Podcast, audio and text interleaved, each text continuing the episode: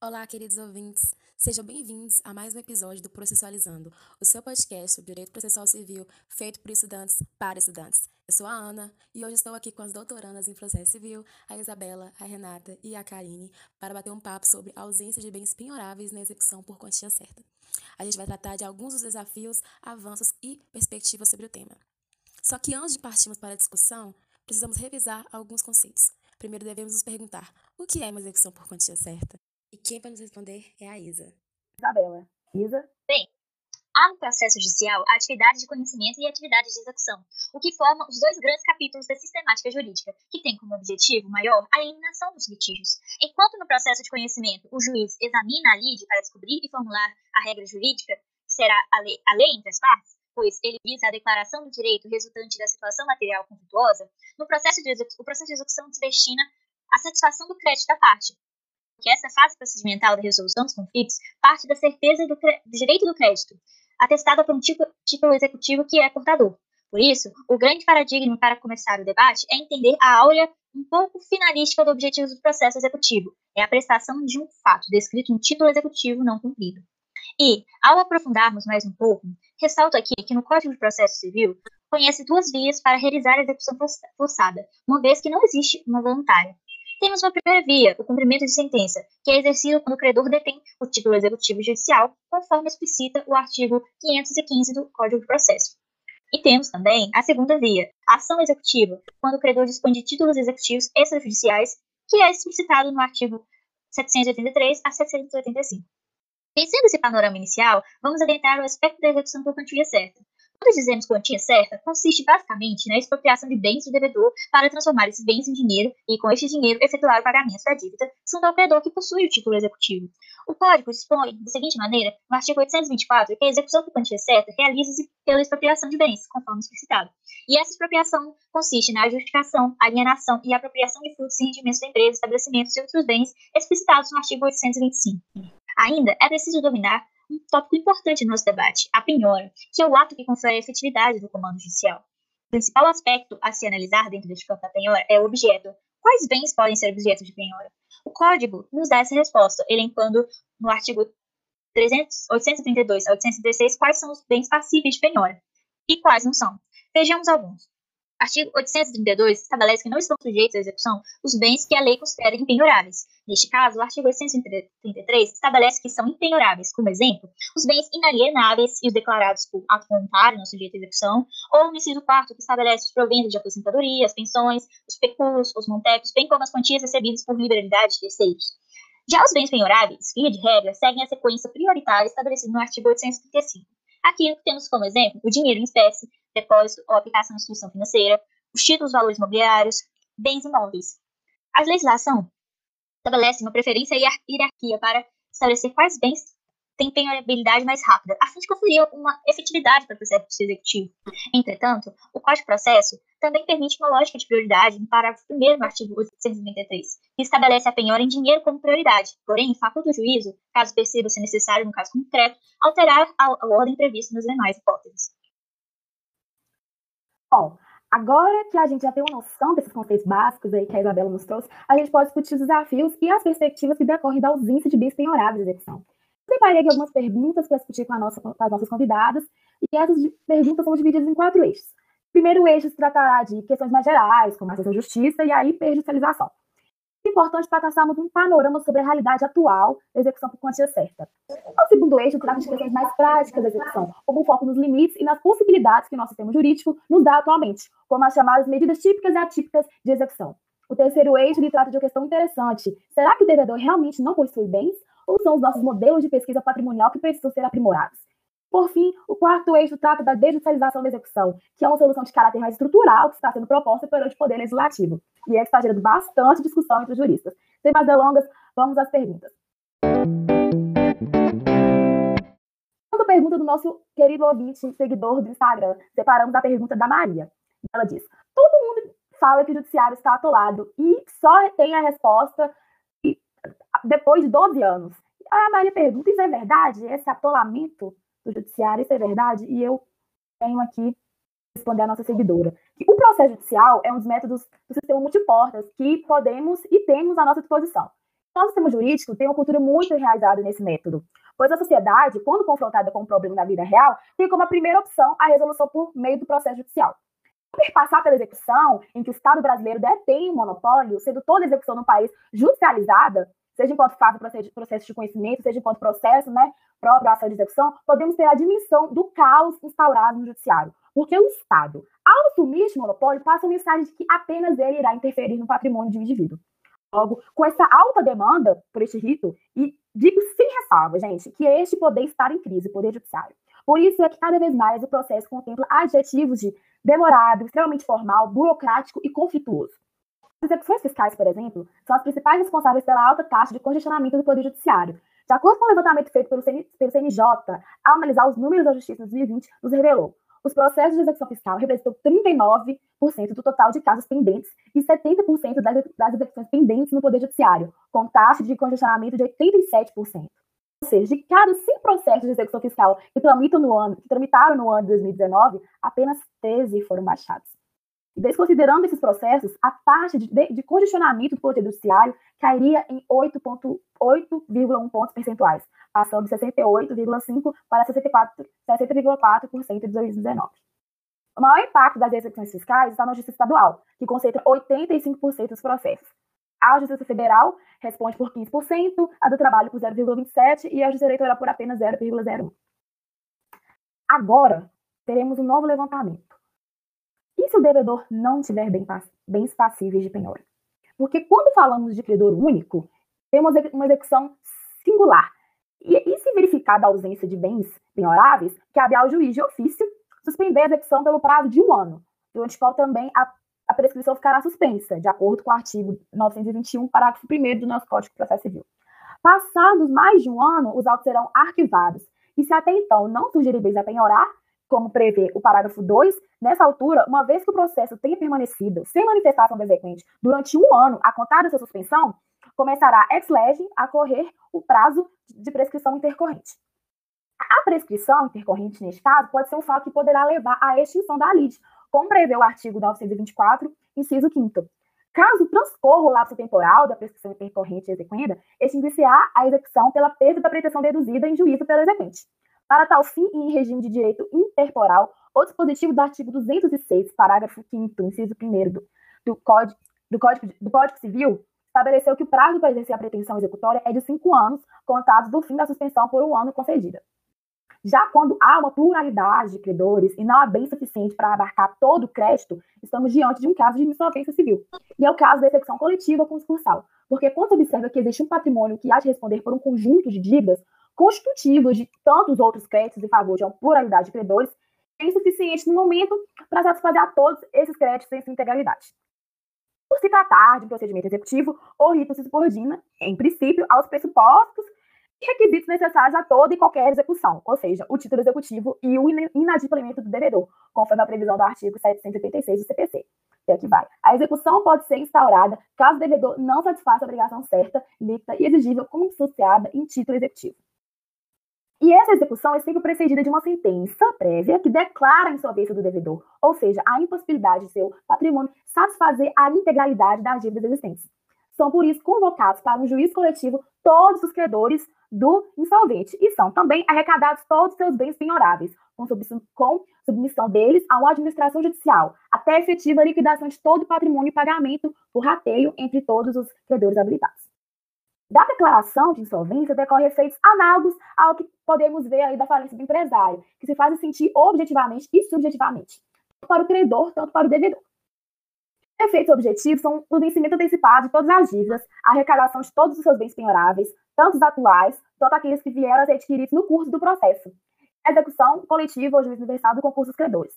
Esses efeitos atingem os credores também de diversas maneiras, merecendo maior destaque a perda da eficácia das penhoras existentes, porque a força atrativa do juízo universal da insolvência não só arrasta para o seu bolso todas as execuções singulares existentes contra esse devedor insolvente, que impede que as outras execuções possam ser iniciadas.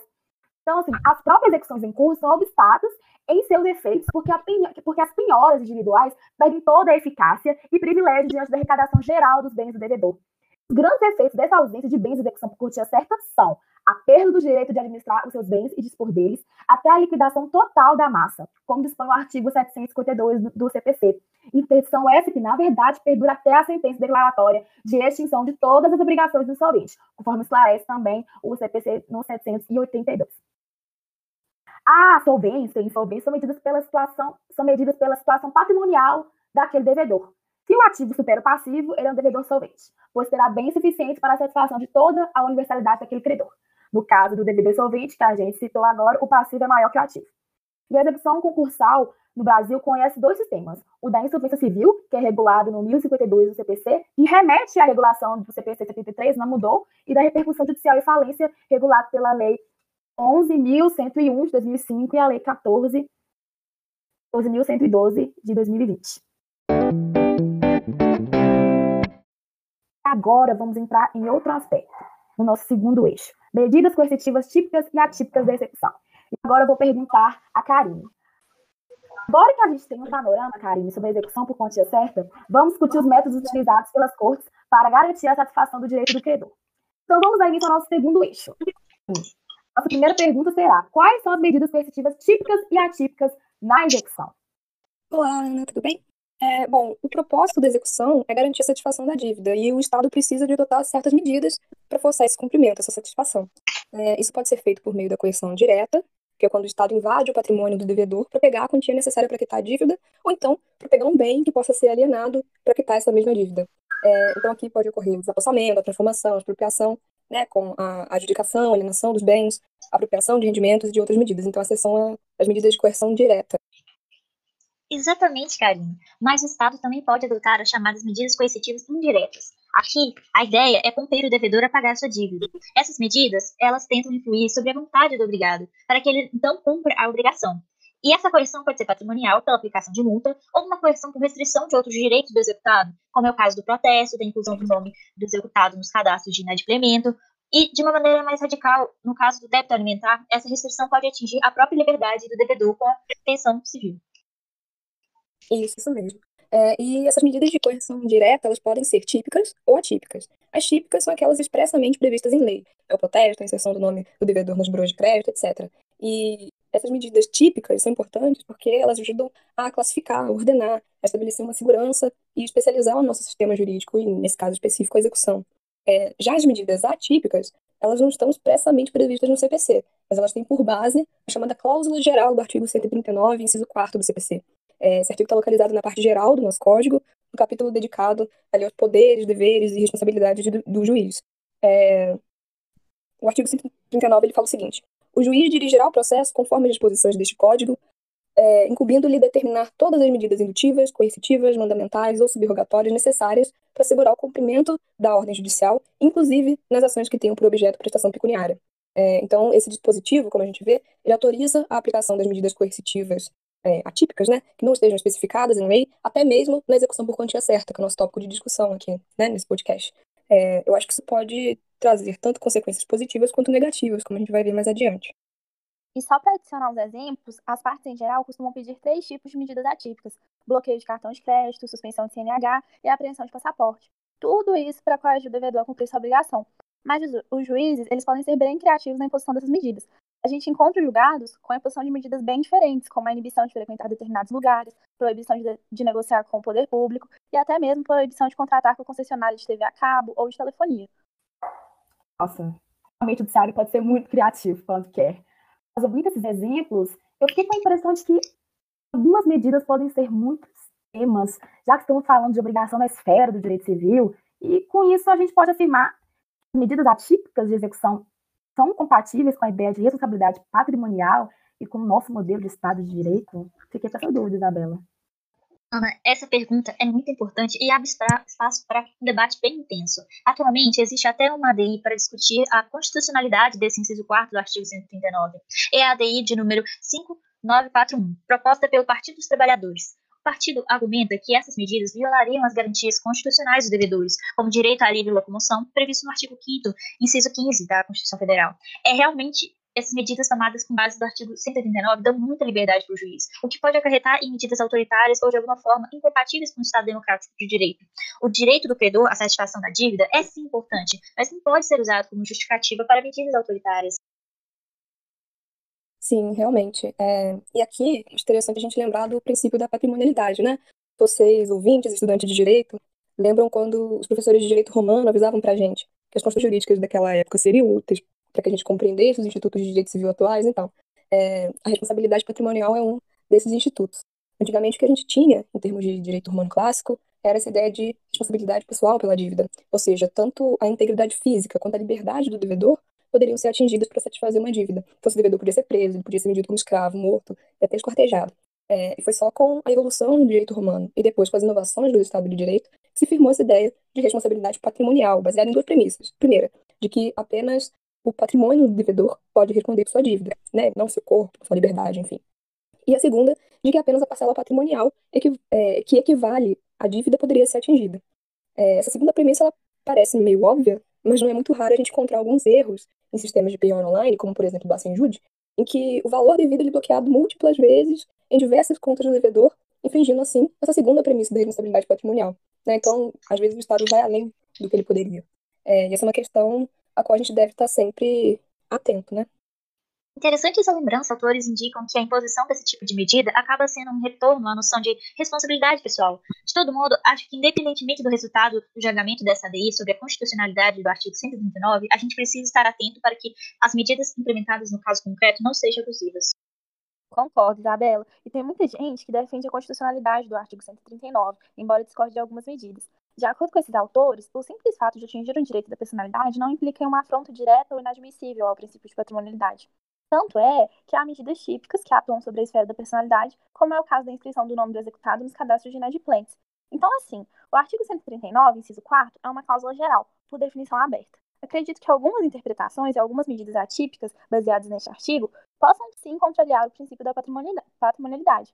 E aí, acho que é uma questão de analisar medida por medida, mas não é de generalizar e afirmar que toda e qualquer aplicação do artigo fere a proporcionalidade do Estado de Direito. É, Renata, assim, eu já acho que esse artigo ele é bem problemático. É, não sei se é a melhor solução para o nosso ordenamento jurídico. Mas, de todo modo, para além dessa discussão mais abstrata, assim, sobre é, a constitucionalidade, eu acho que é importante reforçar que algumas medidas atípicas adotadas pelas nossas cortes podem sim agredir não só a responsabilidade patrimonial, como também o princípio da legalidade. É, um, um, exemplo que chama atenção é a questão da suspensão da carteira de motorista. É, vejam bem, o Código Penal traz no artigo 43, inciso 5 é, a interdição temporária de direitos, como uma modalidade das chamadas penas restritivas de direito. É, o artigo 47, então, disciplina quais são essas penas de interdição temporária de direito. É, no inciso terceiro, teve a suspensão da autorização ou de habilitação para dirigir veículo. Então, quando o juízo civil ele determina a suspensão da CNH, ele está, na verdade, determinando uma conduta reconhecida pelo nosso sistema jurídico como uma pena, prevista no Código Penal, com base em uma cláusula aberta de medidas coercitivas atípicas, é, sem previsão nem específica sobre isso, no Código é, de Processo Civil. É, isso é uma afronta clara não só à proporcionalidade e à patrimonialidade, mas a própria legalidade é o Estado de Direito. Então, quando a gente estuda na disciplina de Direito Romano essa questão lá da responsabilidade pessoal, pode parecer um conceito arcaico e distante da nossa realidade atual. Mas a gente precisa estar sempre atento para que esse tipo de mentalidade não seja aplicada no nosso modelo de Estado de Direito. Nós devemos sempre dar prioridade às medidas típicas, que asseguram a previsibilidade nos nossos meios executivos e ajudam a garantir a liberdade dos indivíduos, a segurança jurídica e os direitos fundamentais do executado. É, eu acho que eu fiquei com dúvida com essas provocações. Então, tendo em vista que a aplicação do artigo 139 do CPC pode tocar em algumas questões sensíveis, meninas, quais são os critérios que nós podemos elencar para a aplicação correta deste artigo? Bom, como já foi dito anteriormente, o artigo 139 é uma cláusula geral, e como toda cláusula geral, ela deve ser interpretada com base nos postulados da proporcionalidade, da razoabilidade e da proibição do acesso, principalmente porque ela toca uma questão tão sensível que é a interferência na esfera jurídica do devedor. Concordo, Isabela, concordo totalmente. Essa questão da proporcionalidade é muito interessante e nos ajuda a levantar alguns critérios mais concretos para a aplicação das medidas coercitivas atípicas. Eu separei aqui alguns critérios interessantes que são discutidos pela doutrina e alguns aplicados pela jurisprudência a respeito dessas medidas. É, alguns desses critérios são ainda muito disputados pela doutrina, né? mas acredito que a sua aplicação seja benéfica para garantir o direito do credor sem ferir os direitos fundamentais do devedor. O primeiro critério é a aplicação subsidiária das medidas coercitivas atípicas. A ideia que essas medidas só podem ser aplicadas quando esgotadas as medidas típicas, que estão detalhadas no código, isso em função da segurança jurídica e porque nosso sistema jurídico obedece a toda uma tradição técnica é, expropriativa, né? Então a gente tem que dar prioridade para essas técnicas de é, expropriação. E o segundo critério seria a necessidade de requerimento expresso do exequente. É, isso significa que não cabe ao juiz aplicar de ofício essas medidas coercitivas atípicas. Parte da doutrina realmente é contrária a isso, uma vez que o processo inicia por iniciativa das partes, mas desenvolve-se por impulso oficial. Então, as pessoas alegam que é, o juiz poderia tocar, sim, a execução e é, designar essas medidas atípicas sem requerimento da parte. É, por outro lado, eu entendo que a execução não afasta a regra que a gente tem em geral de adstrição do comando judicial à iniciativa das partes. Assim, diante de uma execução pecuniária, cujos meios típicos sejam insuficientes, que nem a gente conversou antes, espera-se que o credor argumente e comprove essa insuficiência, fundamentando assim a aplicação das coerções atípicas. O terceiro critério, então, que separei, seria a necessidade de contraditório prévio, é claro, para que o devedor esteja ciente das consequências da sua inadimplência.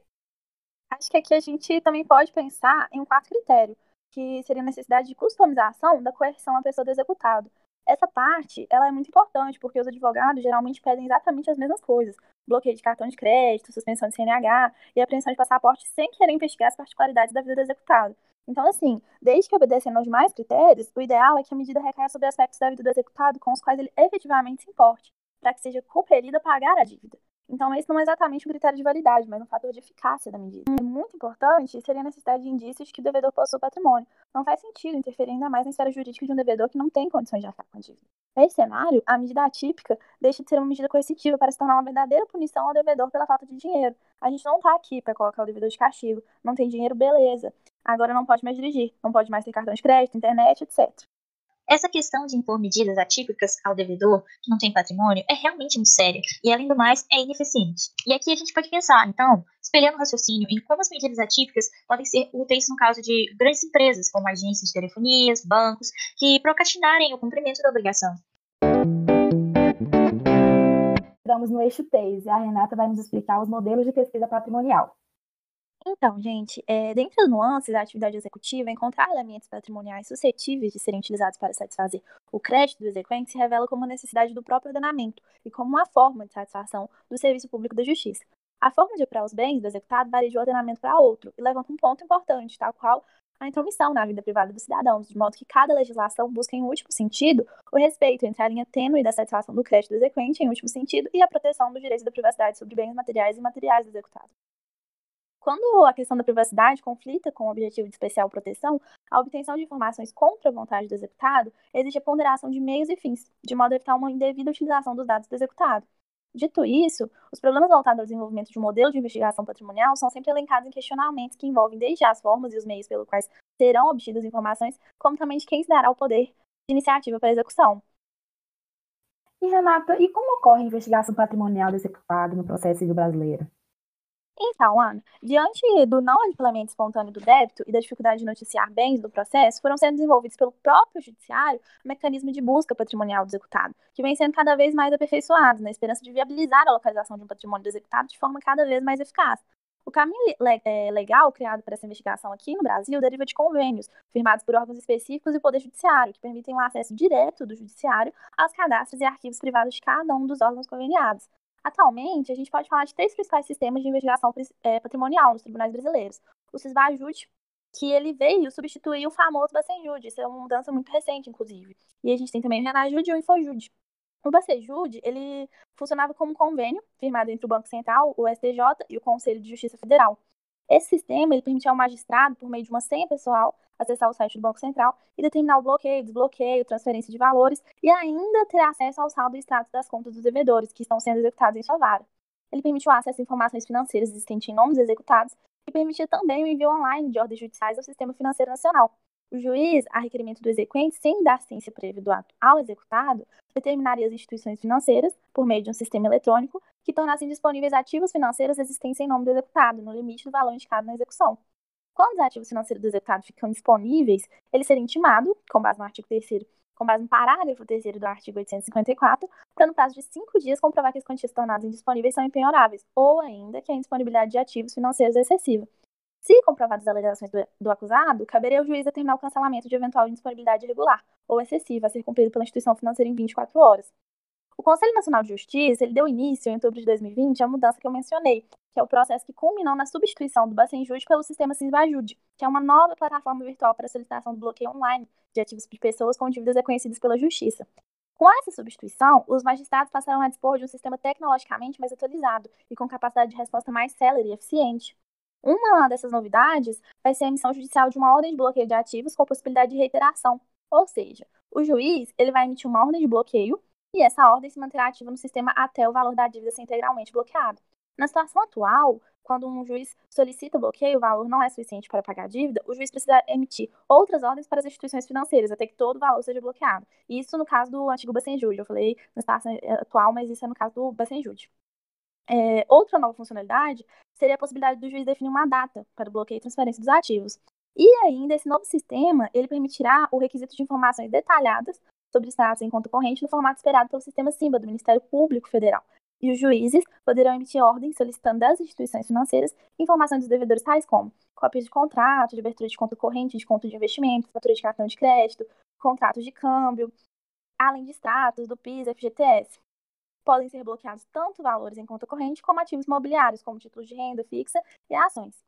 Sobre a questão do direito individual protegido pela Constituição Federal, que eu tinha falado anteriormente, admite-se que em situações excepcionais, o interesse público e ainda social pelo qual deve o Poder Judiciário se pautar prevaleça sobre o direito de interesse particular.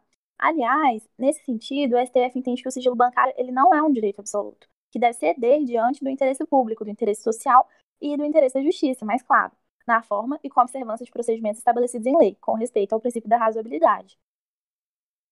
O RENAJUD, outro mecanismo de investigação patrimonial, é um sistema online de restrição judicial de veículos criados pelo CNJ, que interliga o Poder Judiciário ao Departamento Nacional de Trânsito, visando autorizar restrições judiciais online de veículos. Ele pode ser utilizado por juízes e servidores cadastrados em tribunais federais e estaduais de todo o país, que, por meio do convênio firmado, têm acesso à base de dados do Registro Nacional de Veículos Automotores, tornando possível operações judiciais envolvendo veículos em âmbito nacional. O acesso se dá através de certificação digital, obtida por cada órgão do Poder Judiciário, mediante um cadastro obrigatório, de acordo com o regulamento do Renajude. Além do CISBAJUD, do Renajude, o Poder Judiciário brasileiro pode se valer hoje em dia de mais de um instrumento que é o denominado Infojude, por meio do qual se busca informações sobre os deputados junto à Receita Federal que possam contribuir para o alcance patrimonial de uma forma mais rápida. O Infojude é um convênio firmado entre o CNJ e a Receita Federal. É um programa eletrônico de comunicação instantânea entre esses órgãos. Ele se encontra disponível para os magistrados e servidores do Poder Judiciário, previamente cadastrados em base específica da Receita Federal por meio de certificado digital.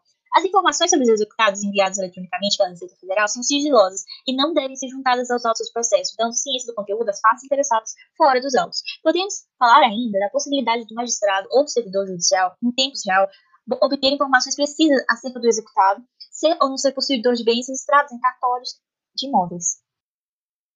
Agora, me surge uma dúvida. Como essa transferência do sistema Bacenjude para o CISBAJUD foi mencionado, contribui para a melhor efetivação desse procedimento executório. Então, Ana, com a substituição do Bacenjude pelo Cisbajude, os magistrados eles passaram a dispor de um sistema tecnologicamente mais atualizado e com capacidade de resposta mais célere e eficiente. Além disso, o Cisbajude ele foi idealizado para ser acessado pelos tribunais que não utilizam o PJE por meio de interface web, bem como também para os tribunais que assim desejarem de integração via interface de programação de aplicativos especialmente desenvolvido para essa finalidade. Ele visa cumprir os comandos constitucionais da razoável duração do processo e eficiência da prestação jurisdicional, e ainda reduzir os riscos na tramitação física de documentos contendo informações sigilosas. O principal objetivo do desenvolvimento do novo sistema foi a necessidade de renovação tecnológica da ferramenta, para permitir a inclusão de novas e importantes funcionalidades que já não era disponível, com, já não era possível com o Bacenjude, que é um sistema mais antigo. Então, meninas, qual seria a sugestão para melhorar a efetivação desse procedimento executório, tendo em vista a gama de processos que temos hoje no judiciário? É, Para responder essa pergunta, eu acho interessante mencionar uma pesquisa de autoria da Marina Poli Pereira na busca por um procedimento pré-executivo de execução. É algo executado por meio dos sistemas informatizados durante a execução não garante o sucesso do processo executivo, pois se o devedor não possui bens, a execução estará frustrada. É, com o PEX, o credor pode requerer ao agente da execução que promova as consultas na base de dados da administração tributária, da segurança social, do registro civil, do registro nacional de pessoas coletivas, do registro predial, etc., que contenham informações é, da localização dos bens do devedor. E após consultar essa base de dados, Uma vez constatado que o devedor possui bens passíveis de penhora, irá se instaurar o processo executivo. Caso contrário, o devedor será notificado para adquirir a dívida à vista, ou de forma parcelada, indicar bens para penhora, ou defender-se por meio de oposição. É, o estudo entende que, seja pela via judicial ou extrajudicial, a alteração legislativa nesse sentido traria inúmeros ganhos em relação à efetividade e a aderência do PPEX extra, extrajudicial traria ainda mais efetividade, já que a desjudicialização desafoga o poder judiciário e traria mais celeridade para a execução. É, Acredita-se que essas novas molduras acerca da investigação patrimonial devem ser estimuladas para contribuir com a eficiência da execução.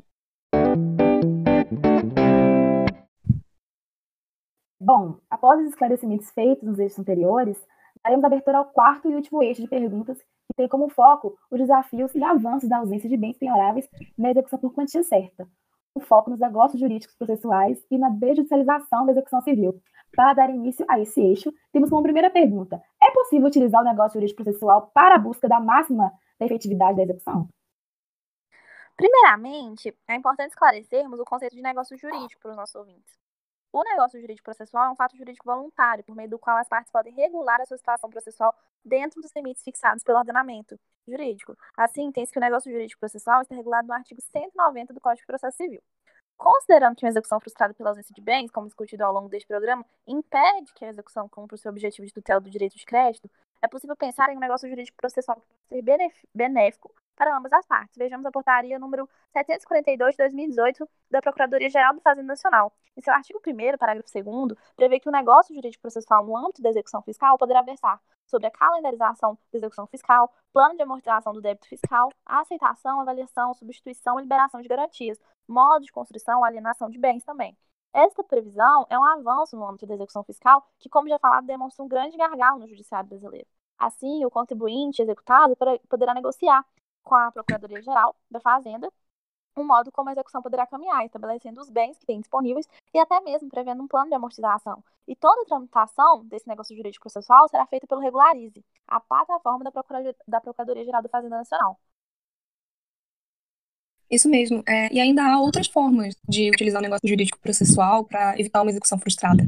É, é, preciso buscar a máxima efetividade da execução é, para garantir a satisfação da, ou a indução dessa satisfação do crédito e é preciso que essa satisfação resulte no menor sacrifício do devedor, conforme o artigo 805 do CPC, equilibrando direitos fundamentais, que são igualmente tutelados, procurando a execução menos gravosa ao devedor. A, execução se faz à luz do princípio da realidade concreta e da responsabilidade patrimonial. É preciso observar sempre a regra que o ato de força estatal recai sobre o patrimônio do devedor e não sobre sua pessoa. Há discussões sobre usar o negócio jurídico processual para alargar as hipóteses de impenhorabilidade. É, o artigo 833 do CPC, ele elenca algumas hipóteses de bens que são impenhoráveis, que são considerados aí, impenhoráveis em respeito ao princípio da dignidade humana, como a impenhorabilidade do salário, previsto no artigo, no inciso 4 desse artigo. Assim, é, tem-se que a impenhorabilidade foi pensada em razão do bem da vida, para proteção do devedor, como no caso da impenhorabilidade do bem de família, prevista no artigo 1 da Lei 8009 de 1990. Há quem argumente que seria possível que haja um negócio jurídico processual para relativizar esse rol de impenhorabilidade, permitindo uma maior efetividade da execução. Todavia, conforme apresentado pela professora Juliana Cordeiro, professora adjunta do FMG, em uma palestra, é necessário levarmos em conta que a matéria de impenhorabilidade é de ordem pública e não pode ser objeto de um negócio jurídico processual, pois o artigo 833 do CPC trata de uma impenhorabilidade absoluta. É, digamos que ainda há debate, discuss é, bastante discussões sobre o tema, que representa uma abertura maior de efetividade da execução, mas ao mesmo tempo deve respeitar os princípios da dignidade humana e do Estado democrático de direito. Realmente, o negócio jurídico processual no é. âmbito da execução por quantia certa representa um desafio para a tutela efetiva do direito de crédito.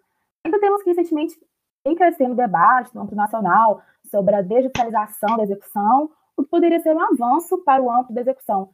Primeiramente, Isabela, o que seria a digitalização da execução? Conforme bem explanado no início desse podcast, o relatório da Justiça em Números do Conselho Nacional de Justiça prevê que a taxa de congestionamento bruto do judiciário é de 71,2%, caracterizando um fenômeno de hiperjudicialização, como mencionamos. É nesse cenário que se vem a pensar a desjudicialização, que é uma concentração de atos do procedimento executivo sobre responsabilidade de terceiros externos ao Poder Judiciário, podemos utilizar o conceito de descentralização do direito administrativo para que nossos ouvintes possam compreender o que seria a desjudicialização, que seria, então, uma delegação da atividade conferida por judiciário para terceiros. Então, com isso, podemos perceber que a hiperjudicialização é um dos grandes gargalos da justiça no Brasil. Mas como a desjudicialização do processo de execução pode ajudar no âmbito da ausência de bens a serem penhorados?